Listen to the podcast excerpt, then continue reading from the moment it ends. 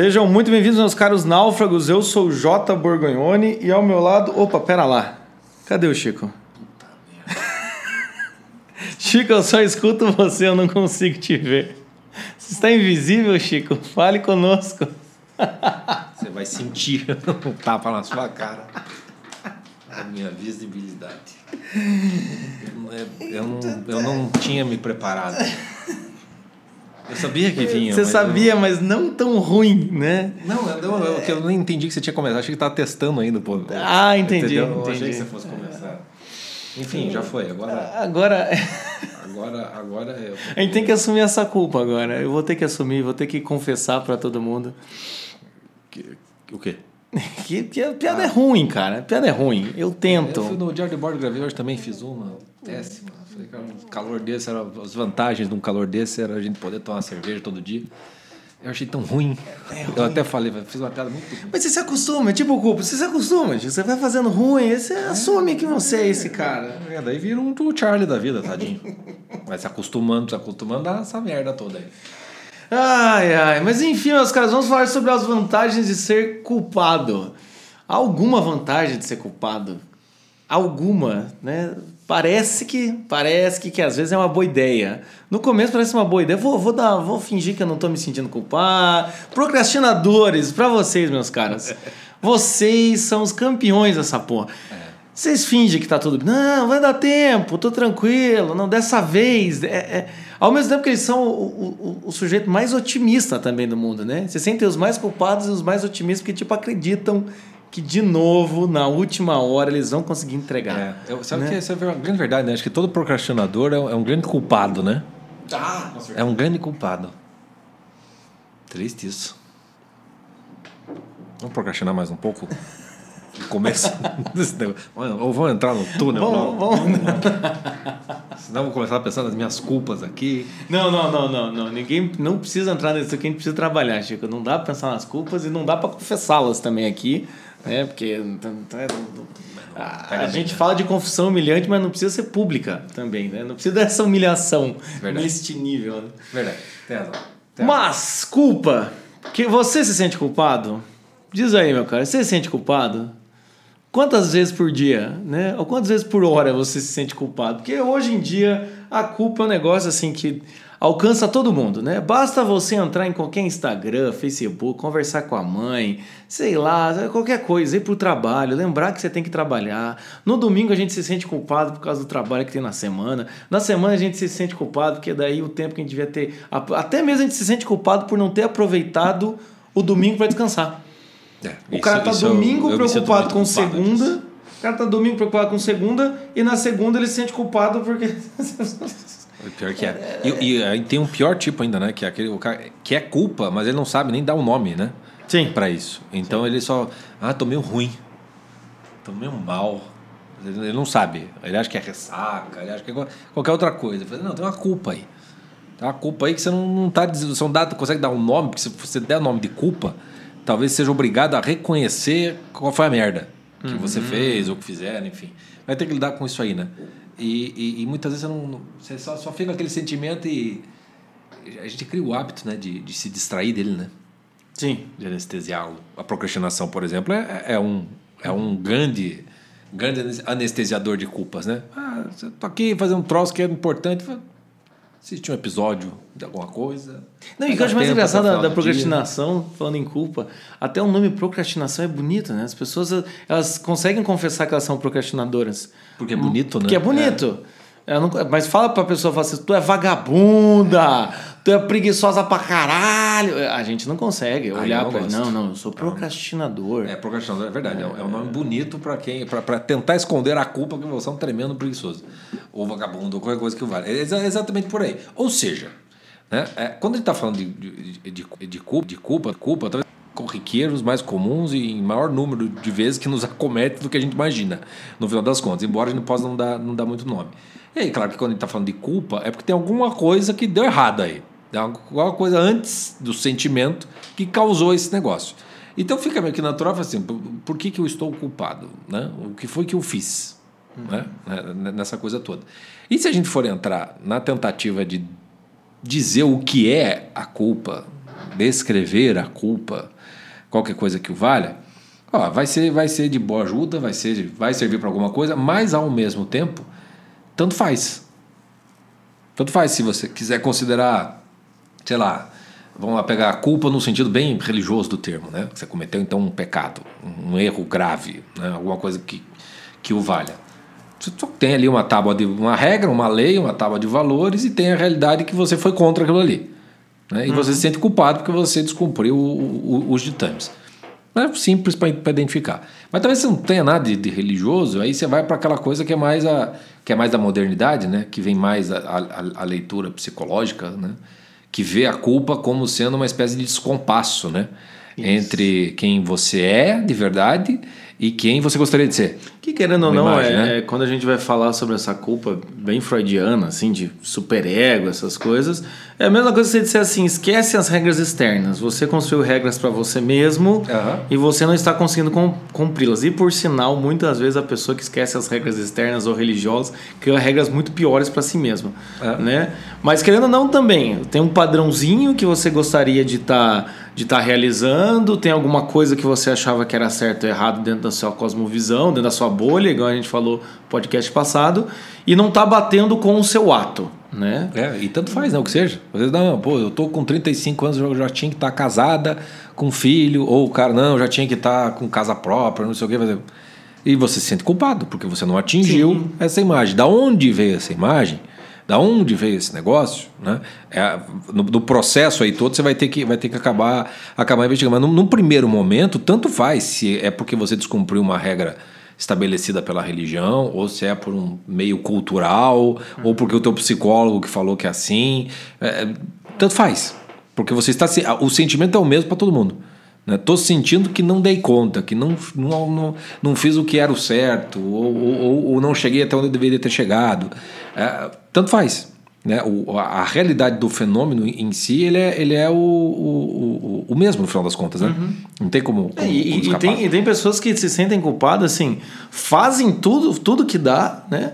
Tudo, tudo, tudo, tudo, e ainda se sente culpado porque dava para eu ter feito mais. Uhum. Esse também é, uma, é um outro mecanismo de culpa que você pode ter. Né? Tem, também não raro tem pessoas que substituem, às vezes, uma, um, um parâmetro religioso ah, a religião é uma farsa, coisa e tal, então aí começa a Ele assumir se liberta, um, né? Daquela se liberta daquela culpa religiosa para começar a assumir uma culpa política, por exemplo, uma, uma culpa de uma ideologia, ou o inverso, o cara sai de uma culpa materialista de ah, estamos destruindo o mundo, ou sei lá o que, o ser humano, e vai para uma culpa religiosa.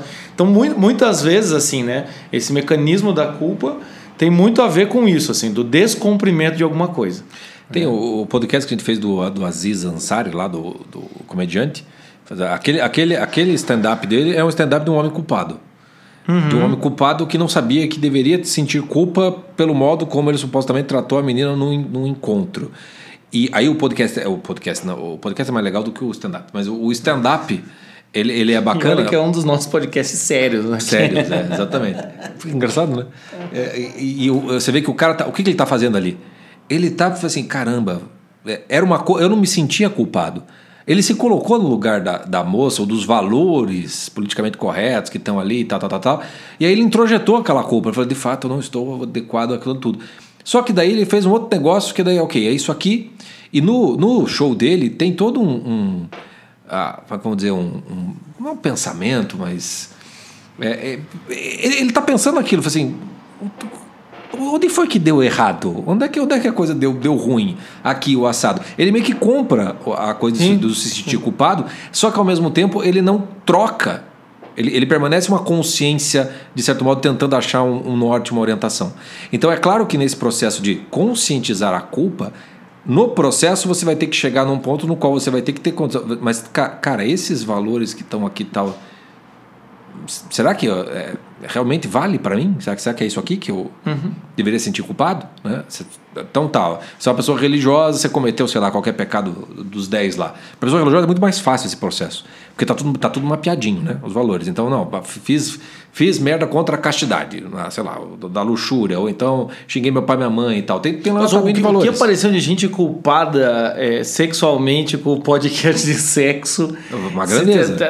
Uma galera escrevendo pra gente, pedindo de abdica de castidade, ou confessando as merdas que fez, um monte de coisa, né? Parece que você. você ou então no, no, nos podcasts do pai e da mãe também, né? Ah, o honrar pai e mãe. Vem, vem muito essa questão, né? Que também é isso, assim. Descumprindo uma regrinha, vamos dizer assim, né? Descumprindo É. uma regra. E- E, e que é- mais fácil, fica até mais fácil quando você tem essa coisa clara, né? Aí tá, fica fácil de você saber o que foi que você cometeu de culpa, mas no processo você vai ter que tá, ok, esses são os mandamentos. O quanto que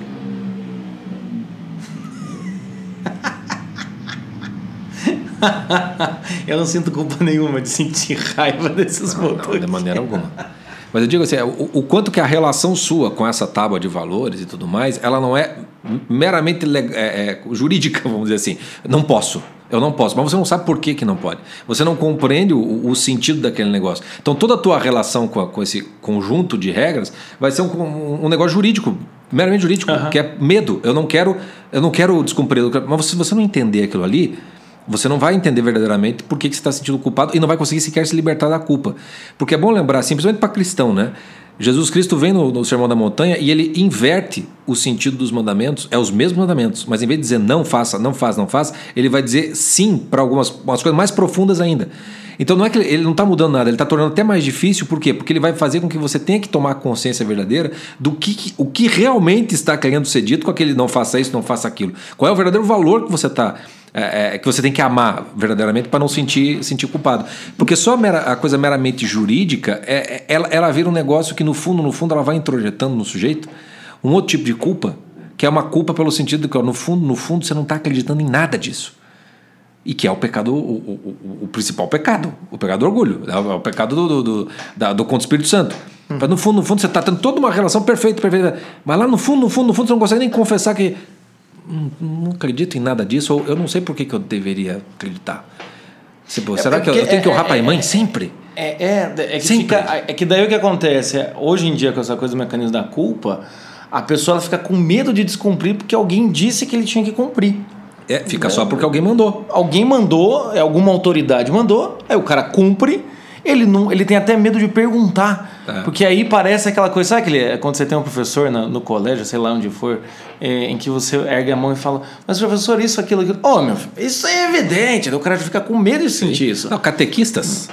Perguntas de crianças que os catequistas não sabem responder. Quanta gente que deixou de, de, de ser cristão por conta de catequista. Não, não, não faça esse tipo de pergunta. Isso não pode. Como não pode? Como que não pode perguntar? A criança está inocentemente querendo entender aquele negócio que é o mistério da fé. Fazer, ok, mas chegue até o mistério da fé, pelo menos, para a criança entender que aquilo é um mistério. Não se explica, não se explica. Então você começa a gerar um negócio, fazer isso, aí é enganação. Não, não é que é enganação, a pessoa que está ali, ela não faz a pergunta até o final. E ela não quer fazer porque ela não quer encarar o, o- o fato de que no fundo, lá no fundinho dela, pode ter um negócio que não acredita em porra nenhuma daquilo. Ou- seja, eu estou falando coisa religiosa porque daí fica mais fácil de visualizar esse processo, mas quando você vai para a coisa do politicamente correto, é, da coisa da, da cultura e da sociedade, é, é a mesma coisa. Você não se pergunta se aquilo está certo ou errado. É o que é para fazer. E você vai fazendo. Mas você nunca toma consciência, então, do- do- da verdadeira motivação pela qual você está fazendo aquilo. Isso vai estar. ou seja, para você sair desse processo da culpa, vai levar um, um negócio lá no final, no momento que é na parte da redenção, que vai te levar para um outro, um outro patamar. Antes de você chegar lá, ficamos só com o sentimento da culpa em si. Sim. Que é, e, e é uma das razões pelas quais você tem difícil, dificuldade de conscientizar a culpa. Porque às vezes, para você conscientizar a culpa, você vai ter que conscientizar também uma espécie de ponto de interrogação que você está colocando com relação ao valor daquilo mesmo que você está descumprindo. Por exemplo, da autoimagem. Se você fez a autoimagem, não, eu tinha que estar aqui com 35 anos, casado e tudo mais. Ok, a realidade é que você não está. E aí você tem que se perguntar, tá, mas por que, que eu tenho que estar casada com 35 anos e com dois filhos? E aí você não vê um fundamento naquilo. Você não sabe de onde veio. Por que, é assim? É porque todo mundo. é- é- Você vai se sentir culpado de tão. Falei, caramba, não- eu só tô querendo isso porque todo mundo quis isso. Não é nada. É que a dificuldade é essa, né? A dificuldade é essa da tomar culpa. com- Porque tem a vergonha, né? E não raro a gente se sente culpado por alguma coisa e quando começa esse processo de tentar analisar essas, esses motivos. Tem algo vergonhoso. tem algo vergonhoso seu, entendeu? É, é, é uma culpa, é uma culpa genérica para você tentar evitar de certa maneira às vezes uma culpa pessoal mesmo. Você, você acreditou em algo sem ter tipo você comprou um produto sem ter, sem ter lido como é que ele funciona e você foi engambelado. É igual esses dias que eu vi que um sujeito tava lá do iPhone, ele tava vendendo, né, é, é, vendo, vendo iPhone, coisa e tal, portanto. Daí o cara foi lá e comprou, quando chegou em casa, era uma caixinha de iPhone. Era uma caixinha de iPhone 10. O cara tá vendendo a embalagem do iPhone. Puta que. Claro que o cara foi processado, evidentemente, né? De má fé. Mas o que acontece? É claro que quando o cara abriu e foi ler a especificação e o sujeito falou pela primeira vez: Não, mas eu tava vendendo a caixinha, você que não leu direito. Né? É claro que esse cara que é enganado, ele tem que falar: caralho, eu não li direito, eu sou um idiota. Sim. Então, quando a gente pensa em culpa, a gente sempre tem que olhar e falar: tá, qual é o parâmetro, o que foi que eu fiz e aonde foi que, de certa maneira, às vezes esse parâmetro que eu tô, eu tô achando sufocante, onde foi que eu achei que não era tão sufocante? Aonde foi que eu concordei com ele? E aí o que acontece? É, como o filme trabalha com essa questão do, do- da, da, da, da culpa, né? Do, as vantagens de ser invisível, que é o, é o filme que a gente vai basear aqui, tem um- duas cenas que são muito interessantes, que são duas cenas em que eles estão passando por um túnel? Que é o começo e o fim, né? Que é o começo e o fim. Da forma do filme. Então, assim, o, o- o- no começo, o Charlie, que é o personagem principal, não é ele que tá lá abrindo os braços e tal, é a Sam, né? E depois, no final, que é a última cena, em que daí é, é, é o Charlie, né? É, então, a gente... Aqui a nossa ideia vai ser trabalhar dois túneis aqui. O túnel da culpa, e aonde é que ele chega no final das contas, e o túnel da redenção, e aonde é que ele consegue chegar, né? Então, o túnel da culpa, ele começa com esse processo. Então, esse processo de alguma coisa que você ou realmente é algo que você deveria ter feito não fez, ou é uma regra que não está clara para você e você se sente culpado, ou é uma lógica que você não confessa para você que você está acreditando e esse tipo de coisa. Eu até agora lembrei de uma, é, eu atendi uma vez um- uma paciente que ela estava num movimento de culpa muito grande. E daí eu fui falando, enfim, eu sempre tento né, trazer um pouco de humor, assim, coisa e tal. E daí eu falei pra ela, cara, você já percebeu que o que você tá me contando é tipo, eu me apaixonei pela pessoa errada, né? Junto com não era amor, era, era cilada. E a paciente chorava e ria ao mesmo tempo enquanto tava. Ela falou, meu Deus, eu sou o maior clichê do mundo. E isso é vergonhoso. E isso é vergonhoso pra caralho. E é por isso que você não confessa a culpa. É igual esses dias eu tava lá brigando com a minha esposa, me veio na cabeça, eu falei, meu Deus, eu sou aquele clichêzão, entendeu? Do cara com, com um filho pequeno que tem dificuldade, né? Algumas coisas para ajustar com a esposa. E eu tô aqui, eu falei, caralho, eu dou aula disso, porra. Aí eu tô aqui, sim. E aí eu tive que assumir. e É assumir vergonhoso que você e não é falar- perfeito. é, eu tive que assumir e falar, chupa essa cana, entendeu?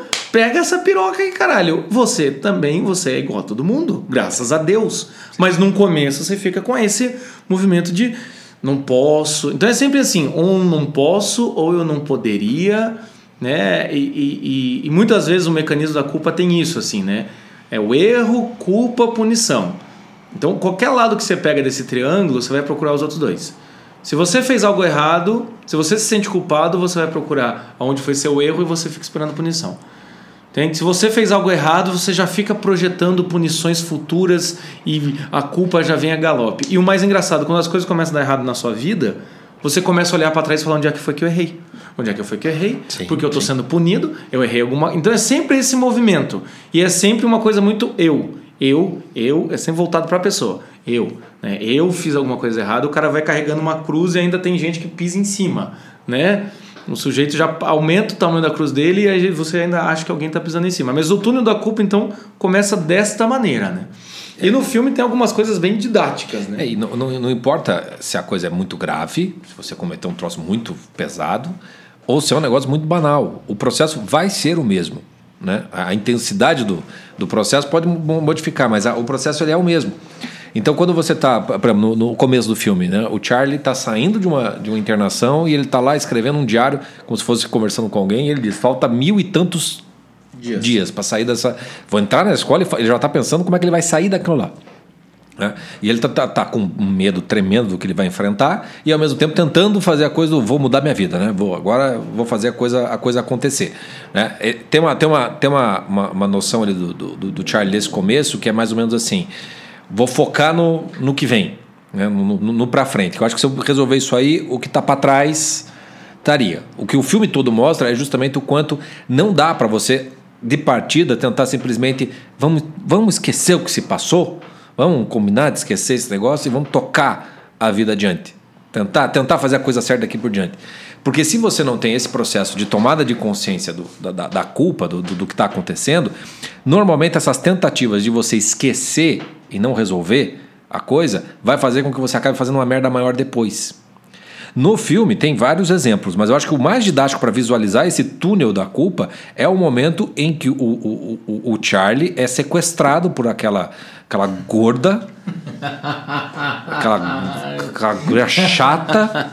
Puta, aquela guria é muito chata, né? Muito cara? chata, Puta, muito chata. É sequestrado, não. É sequestrado, porque ela decide que eles vão sair, ela decide que eles vão namorar, ela decide tal, e esse o pamonha do Charlie não consegue dizer não. É, é verdade. Qual, qual é a confissão humilhante que o Charlie tem que fazer assim? Você, eu sou um bosta. Sim, você é um bosta. Você não consegue dizer, você, você sabe que você está gostando da outra, você sabe por que cargas d'água você fica naquela circunstância. No, no dia do baile, eu até ok. Estamos namorando, Sim. fala, ok, mas no dia seguinte, fala assim, ó, senta aqui, vamos. Não dá, né? Minha filha, não, né? Não, é, não é assim que a coisa funciona. Não, não é- mas não. E aí o que acontece? Né? Aquele, aquele erro. Aquele erro, que ele já se sente culpado porque ele não gosta da menina. Então, portanto, já está enganando a menina. Já tem a culpa dele de aceitar aquele jogo e isso vai fazer com que a menina se engane mais ainda. Não importa que o erro dela do começo era, é só dela. A hora que ele comprou o jogo, o erro é dele também. Né? Tem o erro dele com relação à própria Sam, porque também daí ele não. Ele dá uma outra, outra impressão, né? Pra, Sim, pra, pra, pra. Sam daquilo tudo. E aí o processo vai indo, vai indo, vai indo, vai indo, até se tornar o quê? Intolerável. Aí quando torna intolerável, tem aquele jogo do verdade ou, ou desafio. Esse, jogo é maldito, né, cara? Isso Pra é- quê, né? Pra que esse tipo de jogo? Não, gente, vamos gravar um podcast, é mais arriscado, melhor, mais divertido. Aí o cara, o cara vai. Aí ele vai dizer, então, como é que está o seu namoro? Aí a cena dele pensando, isso tá uma bosta, isso é um- uma merda, tá, tá, tá, tá, tá. Confissão da realidade, né? Confissão da verdade. Mas não, nada daquilo aconteceu, né? Não, era, não foi essa a pergunta que foi feita, nem essa a resposta que ele deu. A pergunta foi: beija a menina mais bonita daqui. Per- que pergunta, filha da puta, né? Que, que, que... Que pergunta, filha da puta do Patrick ali. Mas ele tentou, ele tentou ajudar, acho que o relacionamento, né? Fazer a coisa, a coisa aí. Isso, tá, tá, tá, tá. E aí, o que, que- o que, que você faz? O que, que o Charlie faz? Beija a menina que é a mais bonita ali, de fato. Quer dizer, de fato. É verdade. Mesmo se ele amasse muito aquela namorada É, dele, continuaria sendo ele bonito. continuaria beijando a. Corinthians, Não tá errado objetivamente falando. Não, não, não. Entendeu? Não De tem- acordo com os mandamentos divinos, está tudo ok. O problema é circunstancial. Ele está namorando uma outra menina, que é amiga ali. Isso. né? E, aquele, e aí, veja, aquele gesto impensado e desesperado revela não só que o relacionamento deles é uma merda, que ele não queria estar com ela. Não. Faz com que ele pareça um sujeito ruim. Um filho da puta. E ele perde a amizade ali durante umas semanas. Para recuperar a amizade, vai ter que literalmente sangrar. Né? Não, e aí ele ainda se humilha pra, pra, pra menina lá, liga de novo, pede perdão. Liga pra todo mundo o dia inteiro. Liga pra to... E o Piá entra num, num ciclo. E esse é o, o começo do punição, túnel da culpa, é isso. Se você não assume né, o erro que você está fazendo né, e não toma uma atitude objetiva contra esse erro, o que acontece? Essa história de mentira, porque é é aquela coisa, né? Toda, todo erro, se você não assume ele, não deixa claro, ele, você vai acabar criando uma mentira para sustentar o erro. Então aquela, aquele namoro de mentira dele, que ele foi sustentando, sustentando, por mais que o Charlie seja o sujeito mais, né, o menininho bonzinho, né, de fato, chega uma hora que aquilo ali vai, vai naufragar feio, né? E aí vem um erro pior. Um erro E aí vem um pior. erro pior. E o que acontece, ele se sente mais culpado ainda. Aí ele até liga pra menina, fala que não, que eles podiam continuar. Ele até assume o que? Ele até quer voltar para aquele estágio anterior. Ou seja, a culpa não conscientizada, a culpa não clara pra pessoa. Quando ela erra, parece que aquela, aquele primeiro estágio da culpa é até bom. Não, eu volto com você. Não, que é isso. E é- esse é um processo. O começo do túnel da culpa é isso, né? Você começa a entrar nisso daí. Né? É, um erro que é banal, que poderia ser facilmente resolvido no começo, como não é resolvido, ele começa a criar a vida própria. Né? O túnel vai ficando mais escuro. No começo você está vendo a luz ali ainda, da onde você estava vindo. Quando você entrou no túnel, a coisa vai se complicando. Aí aquele gesto dele faz com que aquele erro já não seja propriamente um erro, já seja um mal. Já seja um mal. E aquilo tem consequências pesadas para ele também, no filme. E aí, já ferrou, né? Uhum. Aí o, a, o tamanho do, da culpa que ele sente, as tentativas de resolver já é muito mais difícil, se torna muito mais pesado, muito mais complicado, e ele poderia ter perdido muita coisa naquilo ali. Ele só não perde muita coisa porque, bom, né, por sorte, dando-se tempo ao tempo, os sentimentos arrefecem, né? É, também, como era uma amizade verdadeira, a amizade verdadeira ela, ela acaba se, se solidificando, e também porque ele acabou revelando uma treta muito antiga, né, entre as duas ali, né, de, de namorados antigos e tal, do, da Sam com a. Eu não sei o nome da gorda. É, é, é Mary Elizabeth. Mary Elizabeth, essa daí. Então, o, o, é um exemplo muito didático esse do, do, do, relacionamento do Charlie com a, com a Mary Elizabeth, porque você vê que às vezes um errinho, porque você não confessa, você vai transformando aquilo num negócio muito maior, muito maior, muito maior, até que você realmente não é já mais um erro, você já faz um mal, efetivamente falando, ainda que seja um mal uhum. nada demais, mas é um mal, já é um mal ali, e aí a consequência é muito pior. Aí percebam, e se ele não consegue recuperar os amigos? Olha, olha, olha o tamanho da merda que se a, vizinha, a vizinharia. Porque quando todo mundo sai para a faculdade, dá uma merda gigantesca para ele dele perder aqueles amigos, quando ele uhum. realmente percebe. Então o processo vai se tornando cada vez mais escuro nesse túnel. Então a luzinha que estava lá no começo já se apagou. E a uhum. luzinha do final parece que não tem nenhuma. Aquilo vai entrando num processo, num processo, num processo, num processo, que você não consegue mais sair dali. E, ve, e veja que é, é, é a, a, o mesmo processo está em vários personagens. Se a gente for olhar para o Patrick, qual é o erro do Patrick? O Patrick é um menino culpado, cometeu nada errado. Mas ele se envolveu com, um menino, com outro moleque lá que não vai assumi-lo. É nítido que não vai assumi-lo. Ele está apaixonado, eles estão envolvidos, mas aquilo não vai dar certo. Não tem como dar certo. E, e aí, essa confissão é... ele não quer fazer. E aí quando que vem, quando que vem o ato dele é, que sai daquele parâmetro que ele achou que ia dar conta, aquela hora que ele é derrubado por um amigo, né? E aí o Patrick, ali na, na, O Patrick não, o outro menino lá, acho que sei lá como é, é o nome do cara, o jogador de, de futebol americano lá, meio que zoa dele, a, ali é igual, é igual o Charlie dando beijo na Sam. É o, o Patrick lá, e, e lá Você não vai me defender? Você não vai me defender? Agora? Tirando... Você vai querer cobrar do cara que ele é, assuma? Entende? Não vai dar certo. Não, não vai, não naquela situação, depois o cara apanhou, enfim, essas coisas. E também tem uma hora que o Patrick se sente muito culpado, conta pro Charlie de o que, que você faria se pegasse o seu namorado, tivesse batendo e você quisesse lá ajudar, ele fala, você saia, vai embora e você vai embora. É. Né? Seja, é, é, é ele não ajudou o, o Ele não ajudou e daí ele se sente culpado. Tanto que daí ele projeta no, no Charlie. O Charlie tá fudido, ainda vai sair com o amigo. O amigo desabafa e dá um beijo na boca dele. Que pariu. Né? Porra, Charlie, sou caralho. E aí o que acontece? É, aí ali também tem um movimento de culpa. Tanto que depois o, o Patrick, muito culpado com tudo aquilo que aconteceu, refaz amizade com o Charlie porque o Charlie socou a mão em todo mundo, e ele acaba projetando no Charlie um negócio que não tem nada a ver. Tudo isso por uma culpa com o sujeito, porque ele não confessou para si que, que aquele relacionamento não vai dar certo. Aquele relacionamento não ia dar certo, e quando ele tentou dar certo, deu uma cagada maior, e na cagada maior ele se sentiu mais culpado ainda, né? É, e a gente pode fazer o mesmo, a mesma análise da Sam, né? A gente sabe, não, mostra nada, mas a gente sabe que ela teve lá um monte de namorado, era considerada a, a vadia da escola, etc. Uhum. Ela não, não, se sente como vadia. E ela está tentando recuperar a própria, a, a própria sei lá, a própria hombridade não pega bem, né, para a mulher. ah, tá recuperando a sua própria dignidade. A sua né? própria dignidade. E você vê ali que tem uma. Um, ela pega aquele jeitão alegre do Patrick e vocês verem que, a, que a, aquela alegria todas deles ali também é muito defensiva, né? Sim. É no fundo mascarando também uma tristeza profunda, porque o Patrick é um gay, não, não consegue ter o, o outro assumir ele, e a Santa tem esse passado para ser para ser purgado. E eles são freaks, né? Na, uhum. na, na, escola. Né? O Patrick é conhecido como nada, né? Por causa da. da, da prefiro que me chame de Patrick ou nada. Dizer, ok, nada, senta, tomou no cu. Né? Uhum. Tomou, vai, todo mundo vai chamar ele de nada. Por culpa de quem? Dele. Dele mesmo. É o mesmo processo. A, a Mary Louise. Por que, que ela faz com o Charlie o que ela faz? Por que, que ela. Vamos comigo no baile, estamos namorando, pega aqui, faça aqui. Por que, que ela faz isso? Porque no fundo, no fundo, no fundo, ela sabe que ninguém gosta dela. Sim. Que ninguém está interessado nela. Não porque é feia, sei lá qual for a razão. Mas ela sabe que não. Então, se ela não tomar essa iniciativa, não decidir tudo, ela vai tomar um não. Uhum. Então, ela vai evitar esse não o máximo possível. Ela constrói uma situação que só pode fazer mal para ela. Vai dar merda em algum momento, como deu.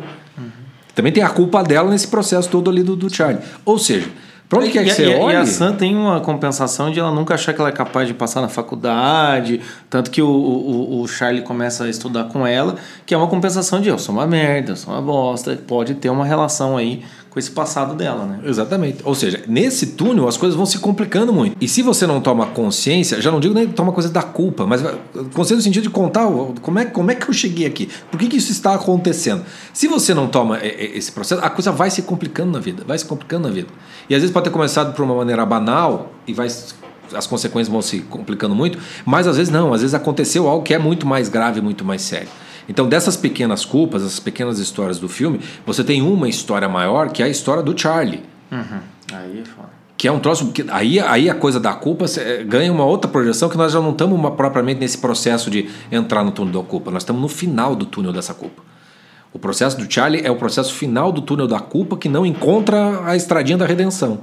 Que é o quê? Não vai ter fim. Vai ter um fim, que é uma parede. É um dead end. É a morte mesmo. Uhum. É, o, é, o, é o, a possibilidade do suicídio. Uhum. Que é quando a culpa ou todo esse processo torna tão intolerável que o sujeito não consegue mais ver saída senão se matar. Uhum. Seja porque é um está num momento de dor, de surto muito grande, seja porque aquilo começa a ser um e aí entra um a questão do aí entra duas questões, o nome do filme, as vantagens de ser invisível, ou seja, ele, o que, que você quer fazer? Você quer ser invisível. Tanto que ele fala assim: ah, nunca achei que as pessoas me notavam. Quando ele fuma todas, né? né? Quando ele fuma todas. É, ou então quando ele vai contar, né? Muitas vezes as pessoas que se sentem muito muito culpadas, eu, eu já vi isso muito em consultório, elas contam coisas absurdas de uma forma simples, assim, que você até choca. Que é a hora que ele fala, não, aí meu amigo se matou, assim. Porque às vezes elas têm medo de contar a coisa de fato uhum. e fala, porra, meu amigo, e, ficar triste, medo das pessoas se afastarem. Então a pessoa conta como se fosse banal, assim. Não, não, aí meu pai me espancava todo dia. Como assim seu pai? É, não. A, a pessoa ela quer contar a informação, ver a sua reação para depois ela assumir qual postura ela toma. Isso também é um mecanismo de pessoas culpadas, né? Então o que acontece que, é ali? Que ele faz isso quando ele conta que o amigo dele se matou um ano antes. Isso é isso que eu falei. Na hora que ele conta ali que o seu amigo se matou, assim. Então a pessoa conta como se fosse natural. Se o outro fala, nossa, isso é muito sério, aí ele consegue assumir o muito sério. Se a pessoa passar reto, ele fala, não, não, é. então eu vou ficar quieto. E ele faz só um comentáriozinho, né? Tipo, é, é que foda, né? Que, que, que, e não deixou nenhum bilhete, né? É. Tipo, aí você vê o tamanho da, da dor do, do moleque, né?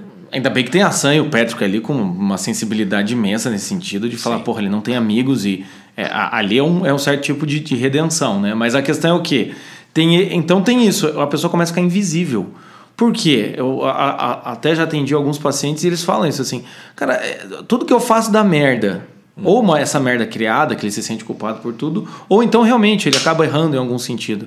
Tudo que eu faço da merda. Então eu queria não fazer mais, eu queria só ser invisível. E aí vem essa diferença, né? A gente até no, no setembro amarelo, né? Tem muita gente que realmente tem um pensamento suicida, realmente tem o desejo de se matar, e tem muitas pessoas que é um, um sentimento parecido, que pode levar a isso, que é o sentimento de deixar de existir, ou de querer que nunca tivesse existido. Desaparecer mesmo. Desaparecer. Ou então, né, é, é, que é o outro, outro fator muito importante nesse, nesse, nesse, filme, que é a música que ele fica citando toda hora, que é a música do Smiths, que é o Asleep. Asleep que, né? é, que é a preferida dele. Que, que é, a preferida, é a preferida dele, né? Tanto que ele vai tocar um pouquinho o trecho e a gente já volta para comentar um pouco também que essa música é muito simbólica no filme. Sing me to sleep, sing me to sleep. I'm tired I, I want to go to bed. Sing me to sleep, sing me to sleep. And then leave me alone. Don't try to wake me in the morning, cause I will be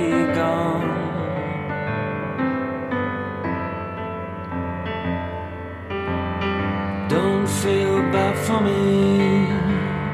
I want you to know.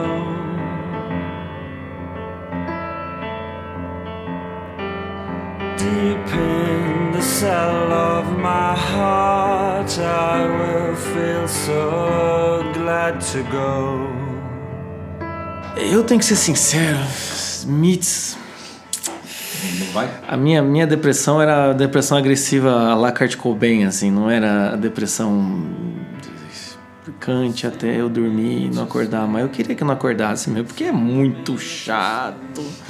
Puta que eu pariu. Ou então acordasse, sei lá, não cantando, não fazendo essas músicas, enfim. E também, engraçado, né? Esses, esses filmes modernos, eles, eles têm lá o 500 Dias com Elas, tem o Smith, o The Smiths, tem outros filmes que o Smiths aparece meio simbolicamente, assim. Ah, sempre. Tem aquele filme, o Alta Fidelidade, até um filme bem bom pra gente conversar. Que o cara sempre tem um Smiths ali no meio. Sempre, sempre, sempre vai estar vai tá na- na- no hall dos, das bandas preferidas nessas coisas, porque é, é- Sei lá se é indie que se chama, né? Não sei qual é Acho que o começo, estilo. né? É, é um pós-punk, né? O, o, o Smiths. Né? Não, não, não tem só esse tipo de, de, de música, mas é que o, o- a graça da coisa toda é, é pela qualidade das letras, né? Porque, por exemplo, se, se é do tipo do, do, do suicida, tipo Kurt Cobain, é, é, é simplesmente enfiar uma faca na goela e se estripar. Não, não dizendo nada, né? Porque a mulato, a albino, a mosquito, my libido. É uma bosta. É Toma uma seu bosta. cu. Se mata mesmo. Se mata. né? Já que aí quando você vai pro Smith, Renato Russo, essa coisa toda, não, tem um, tem um cara tentando se desbragando. É um suicídio com densidade. Tá, tá tentando, tá dizendo alguma coisa, né? E, e o pior é que assim, é, é- essas coisas, a dor comunica, né? É, essa dor, essa tristeza e tudo mais, ela pode ter um efeito. Eu, acho que ela tem um, pode ter um efeito mais, mais terapêutico, mas também mimético, né? Tem as- os dois problemas. Que é uma coisa do Kurt Cobain, né? Porque ele é, é- você escuta o Kurt Cobain, aquilo pode ter catártico, como também pode te levar para se matar mesmo. Pra mim sempre foi catártico. É, Graças é a as Deus. E, eu, eu, por exemplo, eu gosto. Até nos Smiths, gosto. Não tanto como, como outros amigos meus gostavam. Mas ele tinha esse aspecto mais. mais é, é, como, como se fosse essa coisa do. do, do ter um amigo, né? Olha, ele me entende, ele tá dizendo as coisas que eu poderia dizer e tal. Então você encontra um negócio meio de autoexpressão, na verdade. Isso aí. O que acaba acontecendo é que daí o mimetismo faz o cara começar a ficar depressivo porque ele escuta esses troços. Aí se mata por- porque o outro cara quase se matou, né? Ou coisa, coisa que o vale. Mas, mas, enfim, é, é compreensível que o. o- aliás, a, a escolha da trilha sonora é muito importante no filme, né? Ela é, o filme se passa em 1992, a história. né? Ainda tá estão lá com as fitinhas, não tem internet, então eles não conseguem descobrir a música do David Bowie então, com facilidade. Eu me lembro dessa época que a gente escutava no rádio ficava num desespero. Falei, não muda a estação porque o cara vai dizer o nome da música, eu preciso descobrir quem é que tá cantando. Quanta música que eu só fui descobrir depois da internet, cara. Que daí eu escutava, caralho, eu escutava esse troço, essa, é esse. Não, Olha. hoje em dia tem Shazam, né, cara? Que é um É. absurdo, cara. A música toca, você abre o seu celular, aperta um botão, O ele capta qual que é a música e ainda te mostra a letra enquanto ela tá tocando no rádio. É um negócio tipo. O, o próprio Amazon Prime, você assistiu? Quando você tem no, no- no- Não sei quais aplicativos, mas no, no computador, quando você vê no notebook, se você passar o mouse em uma cena, ele vai te dar o raio-x ah, da sim, cena. sim, sim. O ator e o. E música, e música, vai dizer a música que tá ali e tal. Então, É outro mundo, né? É outro mundo. Então, quando, então aí, por isso, é importante falar disso porque naquela época, e é isso que eu, eu vivi essa época também, né? Como tinha idade deles nessa época aí. Eu, eu também peguei um pouco disso aí. Que essas coisas da- das músicas, você descobrir a banda, descobrir aquele negócio, não ser lá tão conhecido assim, era praticamente você saber quem você era e saber qual era a tua turma. Né? Então a coisa de fazer a fitinha e tal, para minha esposa, eu falei, eu fiz fitinha, não, me lembro ainda. Tem lá guardado em casa essas fitinhas. Eu tenho uma certa vergonha das músicas que eu escolhi, mas enfim. É, essa música do Smiths, ela, ela é um hino suicida. A gente quer esse playlist no Spotify, Francisco. Não. Há limite, há limite para essas coisas. Há limite. É, é, mas é, é, é Sing Me to Sleep, né? É, é, parece que é uma música de ninar, né? Para você dormir. E de fato, para dormir com essa música é bem facinho. É, vem, tranquilo. Só que quando você vai prestando atenção na letra, você vai ver que vai chegar num, num, num- certo ponto que ele vai dizer assim, ó, cante, cante para eu dormir, né? E depois me deixe em paz. Né? Não tente me acordar de manhã, porque eu já, já terei ido. E não se sinta mal por mim. Quero que você saiba, dentro do fundo do seu coração, que eu estou feliz por partir. Então é o sujeito que ele vai se provavelmente se envenenar, né? Sei lá, né? vai morrer dormindo. E ele quer que cante para ele. Olha, que filho da puta. Olha que, que, que sádico. Dizer, olha, eu vou me matar, dá, não me acorda mais cedo, mas canta para mim agora. Pra eu dormir gostosinho e tal. Meu, porra. Me matar suave. Porra. Não, não é uma coisa legal. Não é uma coisa legal, né? Mas esse é, é- é- a música é boa porque ela é de fato, ela, ela expressa bem o que é o, o- Charlie nos riscos de suicídio dele. Ele é um suicida em potencial mesmo, do tipo silencioso, do tipo invisível. Né? Quando acontecer, meu Deus, mas por que, que ele fez isso? Talvez a família sabe, mas ninguém sabia. Durante todo o filme, a gente sabe que ele saiu da instituição, a gente sabe que ele tem problema e tal, mas a gente não sabe o que é que ele tem, o que foi que aconteceu. De repente ele vem e fala: pô, o meu amigo se matou. Falei, Caralho, já é o suficiente. Não, vem mais, porra. Aí vem a coisa que ele tá com a Sandra, ele vê os flashes com a tia dele, tem treta com a tia. Aí aparece a tia que já tinha tentado se matar numa das cenas. Uhum. Aí pô, a tia, a tia morreu. E aí, como se não bastasse tudo isso, a gente descobre que a tia abusava dele. Tem toda a, a, a, a tia alicia ele, não, não acorde sua irmã, tem, tem, então tem essa relação Nossa. com a irmã, com, é nosso segredo. Puta. Então, quando você começa a tomar pé, consciência do tamanho das merdas que envolve a vida do Charlie Cara, o que, que você quer nessa hora? Bota o Asleep pra tocar e vamos embora, cara. E você, coitadinho. Que é o sentimento de desaparecer. É o sentimento mesmo, de. Era melhor não ter existido, né? Era melhor não ter existido. Do que ter que viver desse jeito. Né? Então a música é triste, é profunda, ela é tocante, de certa. com a, com a Sam e tal. Quem gosta das mesmas músicas vai, vai acabar gostando. Mas ele é o fim do túnel do, do da culpa. Até eu acho que o Patrick tira sarro quando. Sim, ah, sim. É. Tira sarro na hora dele. Ah, eu acho que quem me deu isso é um cara que todas as fitas tem que ter sleep. Ele, ele acho que ele tira um sarro é, no momento assim. Ou quando ele bota a filha dele pra tocar na festa, daí o namorado da Sam vai assim: Ok, cara, chega disso aqui, agora vamos animar esse negócio. É. Porque as músicas não, não são músicas pra festa, né? Evidentemente falando. Mas o que interessa é que esse final do túnel dessa culpa, etc e tal, que vai ter esse, essa possibilidade do suicídio, o Asleep, se não tiver, se o cara morre com o Kurt Cobain, quem fica, fica com o Asleep. Entendeu? Porque vai vir essa essa coisa parada, assim, essa coisa. Porra. O cara quer que cante para ele, mas vai morrer. Como... A, a, culpa de quem fica, de quem está cantando pro cara que, que, que, que, morre, digamos assim. Né? E esse, esse é o fim da linha. Uhum. Esse é o fim da linha do túnel, do, do, do, do, túnel da culpa, quando essa culpa é tão tremenda que se torna insuportável, intolerável, o cara não consegue encontrar meios de começar a lidar com ela. Uhum. Né? E o Charlie, na verdade, é, ele está fazendo o possível para sobreviver para tentar construir um futuro, para tentar mudar a chave. Né? Mas quando a gente termina de assistir o filme, a gente vê que não teria como ele fazer isso se ele não voltasse. Né, para ter que não reviver o que ele passou, mas ele, ele tem que contar direito aquela história para ele poder ele poder escapar é, disso. Eu, eu acho assim, então o túnel da culpa vai acabar nisso. Vai acabar ou você vai querer que vai querer socar o carro na parede para ver se ele explode de uma vez, aos berros, enfim, ou você vai querer simplesmente que ele enfim, que você desapareça você mansamente. desapareça mansamente no fundo do túnel, entendeu? Sem luz no final. Então, assim, é... esse é o problema da culpa, porque ela vai aumentando e não raro uma pessoa que se sente culpado por algo, não raro ela acaba fazendo, é, se a culpa não está muito clara, ela acaba pegando algum tipo de justificativa bode expiatório para canalizar essa culpa. Então, a pessoa se sente meio mal por causa da questão familiar, enfim, até mesmo Charlie, coisa e tal. Ele vai acabar canalizando em outras coisas, entende? Nos amigos, na vida social. Ou então, se você está devendo, né, a relação não está legal com a sua esposa, coisa e tal, não raro o cara olha e fala: Ah, o problema do, do, do né? O problema é que eu não sou uma boa pessoa, o problema é que eu tinha que rezar mais. Né? Então, não raro a pessoa sai de uma culpa sem nome e projeta numa culpa com nome e que ele acha que está dando conta, né? Que é, de certa maneira, o Charlie passava essa informação, assim, do tipo, é ah, um cara meio sozinho, ou o amigo se matou, todo mundo achava que era só isso, vamos dizer assim, né? E aí é tem um grande mais. momento em que a grande culpa do Charlie ali é que ele desejou que a, a tia morresse. Sim. Né? Ele desejou que a tia morresse. Isso é uma coisa boa? Não. E aí, quando ele deseja que a tia morre, morresse, a tia morre, né? E aí ele se sente culpado como se fosse ele. Tanto que aquela hora que ele liga para a irmã, fala: Fala para mim, é, é, não fui eu que. Eu acho que fui eu que matei a tia, bababá.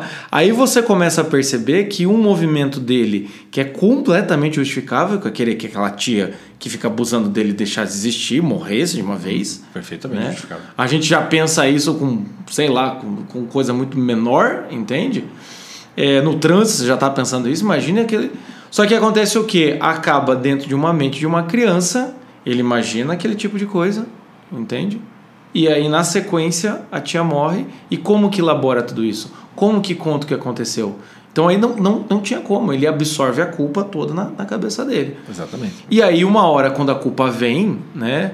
Ele teria que confessar que realmente não é legal eu ter desejado que minha tia morresse, mas dentro daquela situação, pelo amor de Deus, você está justificável.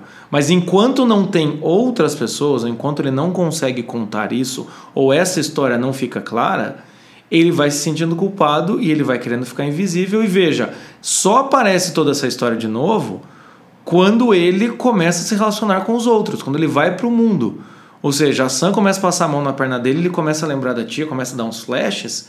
Ou, ou seja, é, é, sinal de que não tem como seguir adiante sem lidar não, com não isso. Tem como. Não tem então como. essa ideia do tipo, foda-se o seu passado, a vida daqui para frente, meu amigo, né? O, o já diz, a consciência é o, a, a memória do passado organizado, entende? É, no presente em prol de um futuro, ou seja, ou você vive de uma forma integral a sua vida e vai ter que lidar com esses problemas que ou te acometeram, que é que o caso do, do Charlie é, é, trágico mesmo, né?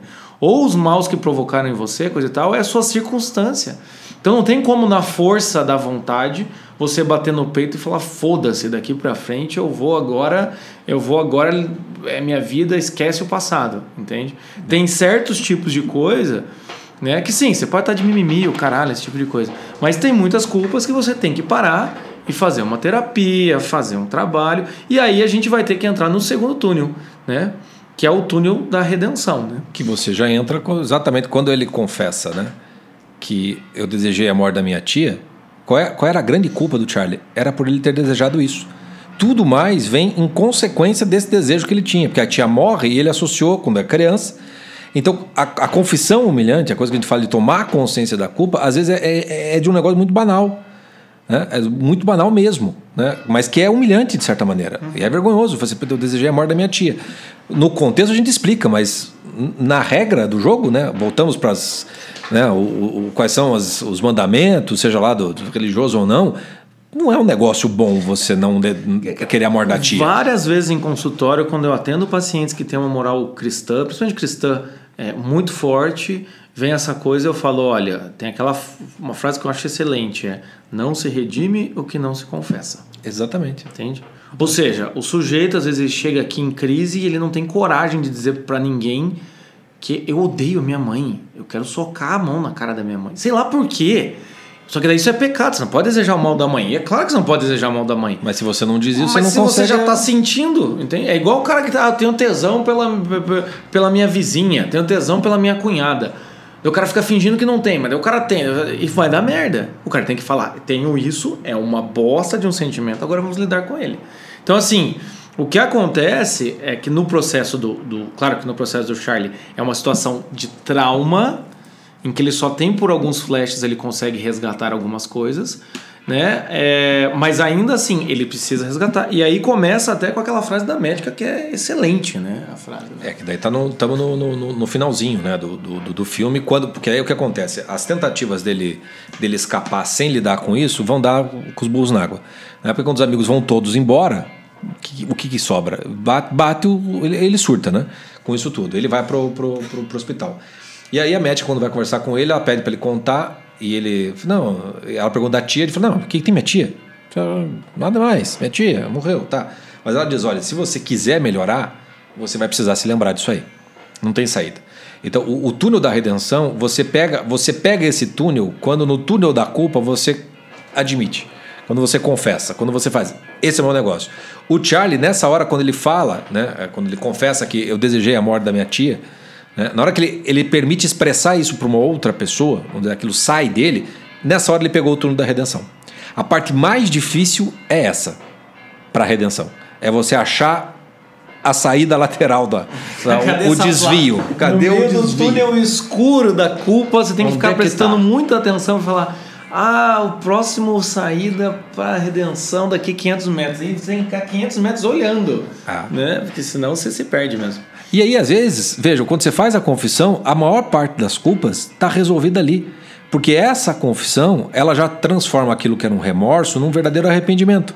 E ela já te leva a agir, seja para pedir desculpa, para tentar consertar, para tentar tocar a vida adiante. Pronto, quando, quando o Charlie beija a Sam e dá aquela merda toda, ele na hora se sente muito mal daquilo. E ele tenta consertar aquilo o tempo todo. Não significa que vai funcionar, mas ele automaticamente foi para redenção. Ele resolveu o problema dele com a Marley Louise e estava tentando resolver as consequências do, do erro que ele cometeu. Pronto. Pronto, já, já foi feito isso. Agora, tem culpas, tem problemas quando você confessa, ainda assim você não tem como lidar com aquilo sozinho. Uhum. Aquilo já destruiu a sua vida por completo. Aquilo já é verdadeiramente um trauma, como é no caso do Charlie. E é por isso que daí o caso do Charlie fica, fica fácil, didático para a gente ver que muitas vezes nesse processo da redenção, simplesmente tomar consciência e confessar para você mesmo não vai bastar. Você vai precisar ter que dizer para alguém. Você vai ter que precisar da ajuda de alguém efetivamente falando. Se você não consegue é, é, falar para o outro, às vezes você não consegue falar para você mesmo. E todo o filme é isso. O Charlie começa o, o, o filme escrevendo num diário como se fosse para uma outra pessoa, uhum. porque ele sabe o quanto que ele precisa ter, ter esse alguém para poder seguir adiante.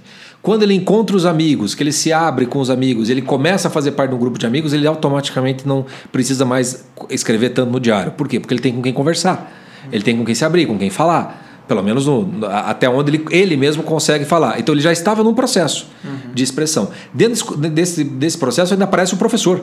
Sim. que é o mentor lá, o professor de inglês dele, que vai dar os livros, que vai, é, vai enxergar nele a, a, o, o, escritor potencial, né? Que tem ali, que só os amigos e o professor é que, é que ficam sabendo. E aí tem aquela hora que ele chega pro professor e perguntou, professor, por que, que aceitamos o. A, por que, que as pessoas ficam com alguém que. Que, que, que, é, que é menos né, do que elas mereciam. E o professor dá a frase é, é, icônica já, né? Aceitamos, aceitamos o amor que imaginamos merecer. De onde vem esse imaginamos merecer? De onde vem esse merecimento? Vem dessa autoanálise, às vezes semiconsciente, de culpas e. Não, já que eu sou ruim assim, então eu não mereço alguém melhor do que isso. Né? Estamos uhum. dentro do, do, do, universo da culpa. Todo o, o, filme é um processo, é o túnel da redenção que o Charlie está. É o turno da redação. Só que é, é, ele está indo, tá indo de um jeito que, ele, que aquilo que ele precisa confessar, ele ainda não confessou. É, ele passou por um, ele passou por um internamento, veja, ele já passou por um internamento, já deu as crises, mas ainda ele não tinha confessado aquilo para ele, que é essa questão com a tia. Cara, no caso dele, por causa do trauma, às vezes ele, o cara teve que apagar mesmo, ele era muito criança. Mas muitas vezes a gente até passa por ter. Quantas vezes eu não atendi pacientes em que parece que não melhora, e aí quem se sentia culpado era eu. E aí depois Exato. de um tempo eu comecei a perceber assim: tem gente que vem pra terapia e não confessa o que é para confessar. Não entra em terapia. Não entra em terapia. E talvez seja um processo do cara, né? Talvez, enfim, é o primeiro primeira terapia, ou então um processo que ainda vai demorar um tempo. Mas temos que chegar nesse ponto. E normalmente seja, quando você entra, é uma insegurança tremenda, né? É claro, é claro. Né? daí a, a, entrei, mas eu não sei como lidar com esse negócio. É, é, porque não raro tem muita gente que fala assim, eu não sei se eu queria mexer com isso. Isso. Que mexer com isso dói. Quando mexer com isso dói, é porque, porque, de certa mexer. maneira, porque tem que mexer. É tipo uma ferida infeccionada que você fica fingindo que não tá mancando, entendeu? Aí daqui a pouco você compra uma bengala e fala, não, porque eu achei charmoso, eu comprei uma bengala porque eu sempre achei bonito. Não, na verdade, porque você já está mancando, porque você está com um problema e você não quer contar. Né? E você tem que lidar é, com isso. E você tem que lidar com isso. Então, assim, enfrentar isso.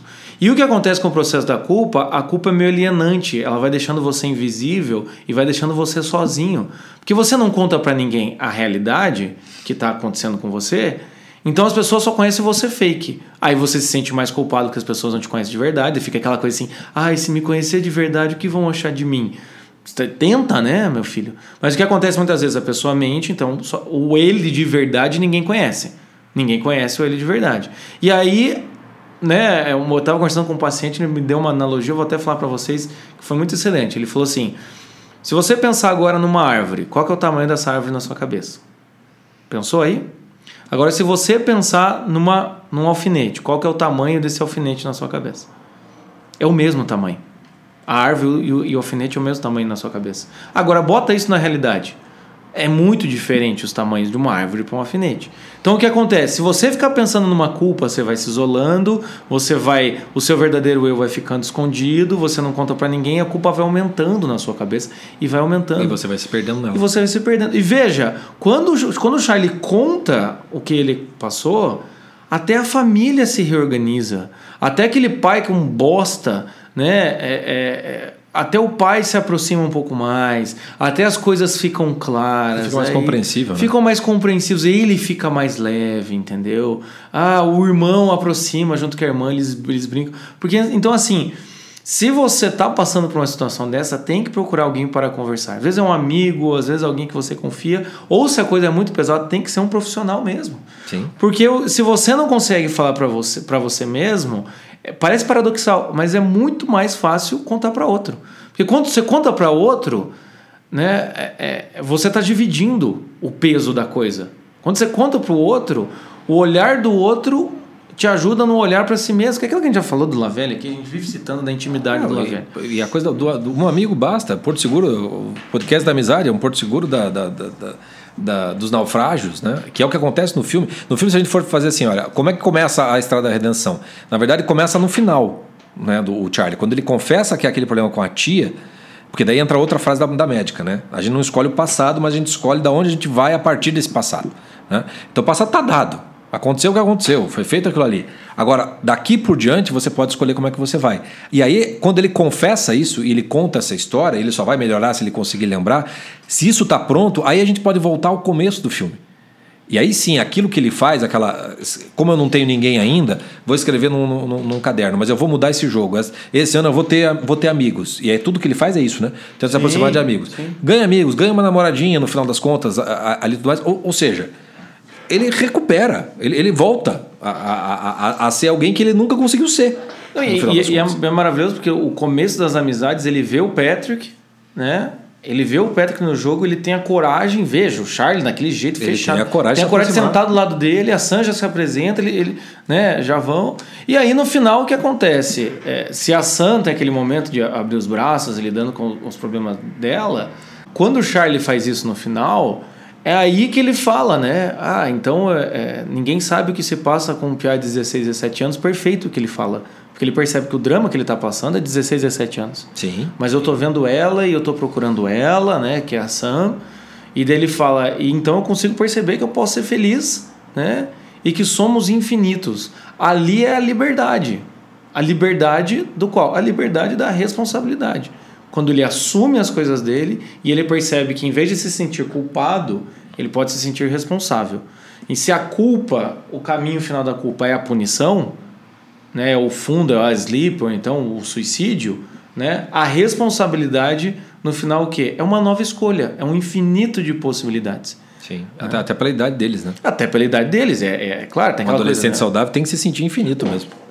Quem aí já conviveu com gente mais nova é irritante. Eles, é, o, assim, possibilidades infinitas. O cara tem 20 anos, ele acha que ele vai conseguir ser referência, ter cinco filhos, rodar o mundo. E isso é, faz parte. Né? Só que o Charlie não existia isso. O Charlie é completamente sufocado com aquela culpa da tia né? E quando ele conta para alguém, as coisas se reorganizam, ele consegue assumir a vida dele, consegue ser responsável pela vida dele e ele consegue perceber que ele tem milhões de possibilidades. E veja, naquela cena, ele está sozinho no colégio, porque os amigos já estão na faculdade, mas ele se sente livre, ele consegue abrir os braços e falar: Meu. E é muito bonito que o túnel acaba numa ponte. Né? E pontes são simbólicas, né? Até o, o Zonde fala do ego pontiflex, o ego que faz pontes. Ponte é sempre um símbolo de possibilidade, né? Então ali é bonito por causa disso e você termina com esse sentimento de infinito.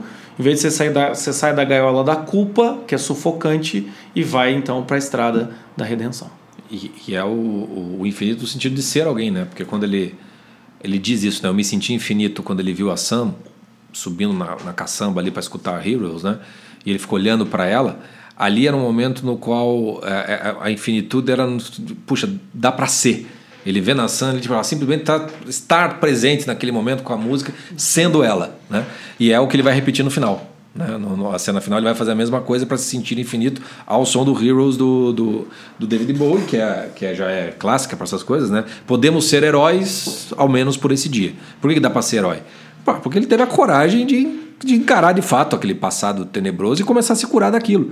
E já tinha conquistado ali amigos para poder ajudar ele nesse processo. Tem uma, uma, passagem em Heroes, vamos terminar com ela, né? Sim. sim. Mas a, a, última, a última estrofe do Heroes, é, é, ela diz assim: Não somos nada e nada pode nos ajudar. Talvez estejamos até mentindo, né? E aí, se eu estou mentindo, é melhor você não ficar. Mas podemos ficar mais seguros, pelo menos por mais um dia. Seguro em que sentido? Né? é, é que se fala seguro nesse sentido de, assumir uma responsabilidade, a verdadeira responsabilidade que ele tem pelo seu próprio destino, pelos seus próprios erros. A culpa que ele sentia pela tia, ele não era responsável pela tia, não era responsável pelo que aconteceu com a tia. Não era responsável nem mesmo pelo que aconteceu com ele, que estava um troço completamente fora, fora do, do, do, do, do contexto. Mas na hora que ele conta aquilo, ele se torna responsável por aquilo que ele pode se tornar responsável.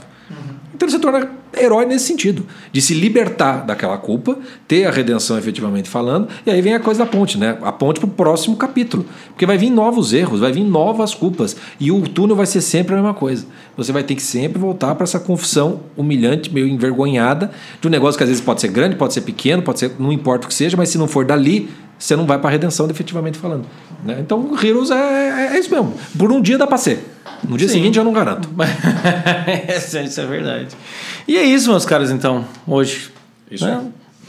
É, mas para não me sentir culpado de que eu esqueci de fazer o convite, para você também, né, olhar, né, e poder quem sabe encontrar a redenção, né, ou cantar com a gente Heroes no final do ano, essas coisas juntos, entra na confraria, meu cara. eu tô dando gatilho de culpa para as pessoas, né, do tipo, olha, olha, a sua redenção tá lá, você vai ficar aí esperando? Você faz o gatilho de culpa e eu faço o castigo se você não entrar na confraria. Tá ótimo aí, ó. Tem alguém para criar culpa e tem alguém para ser carrasco, ou seja, né? Tá, tá perfeito. Mas conhece nosso projeto lá, osnáufragos.com.br. É, siga a gente no Instagram se você só está ouvindo esse podcast. Se você já está lá, meu cara, tanto na confraria quanto não, não se sinta culpado. Você está fazendo ótimo, já está numa ótima escolha. Também vamos tirar a culpa dos confrades. Exato. Mas se você é confrade e não está assistindo os conteúdos, aí a gente conversa depois. Ah, e antes que eu me esqueça, senão eu vou ficar me sentindo culpado, é mês que vem, mês que vem, presta atenção, presta atenção ser vivo, em outubro nós iremos fazer aí um intensivo, um intensivo de lives Ainda, ainda é, vai ficando com essa informação. Não vamos falar muita coisa, não, deixar no mistério. É, mês que vem a gente vai fazer um intensivo de lives, a gente vai fazer uma jornada do náufrago, tá? Então fica atento. Em breve nós vamos fazer esse trabalho no Instagram, também no nosso site, para ficar mais claro. E muita gente chegou recentemente para conhecer melhor nosso trabalho. E para você também que é náufrago, que ouve nossos podcasts, um assunto aqui, outro ali, aqui a colar, esse tipo de coisa você poder ter uma orientação e entender qual que é o processo que a gente trabalha aqui na confraria. Então fique esperto que vai ser isso e agora você fica aí com, é, com Wallflowers Heroes.